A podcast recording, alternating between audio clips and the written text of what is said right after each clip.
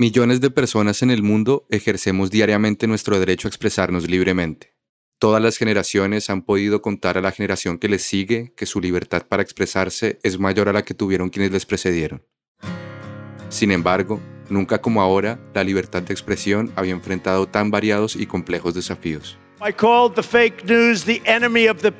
Nuestro pueblo sabe cómo son de malignos, de hipócritas, de destructores, de criminales, de terroristas y terroristas de la comunicación también. Algunos se escudan por la libre emisión del pensamiento para decir mentiras.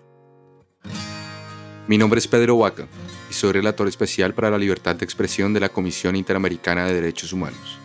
En este podcast voy a compartir historias sobre libertad de expresión en las Américas. Cada 15 días hablaré con periodistas, activistas, camarógrafos y personas de todo tipo cuyo derecho a buscar y difundir sus ideas se ha visto de algún modo vulnerado.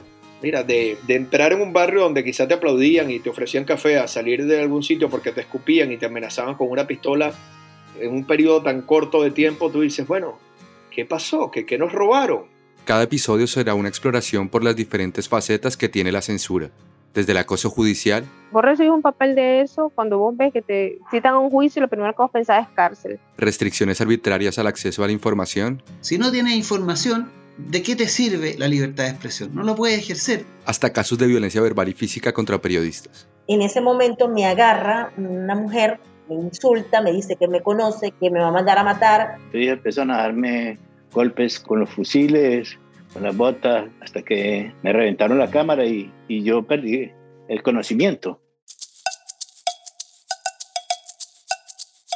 Deliberante, un podcast de la Relatoría Especial para la Libertad de Expresión en alianza con la no ficción y el Robert F. Kennedy Human Rights. Te parecerá exageradísimo, pero era como que te arrebataban algo que era tuyo.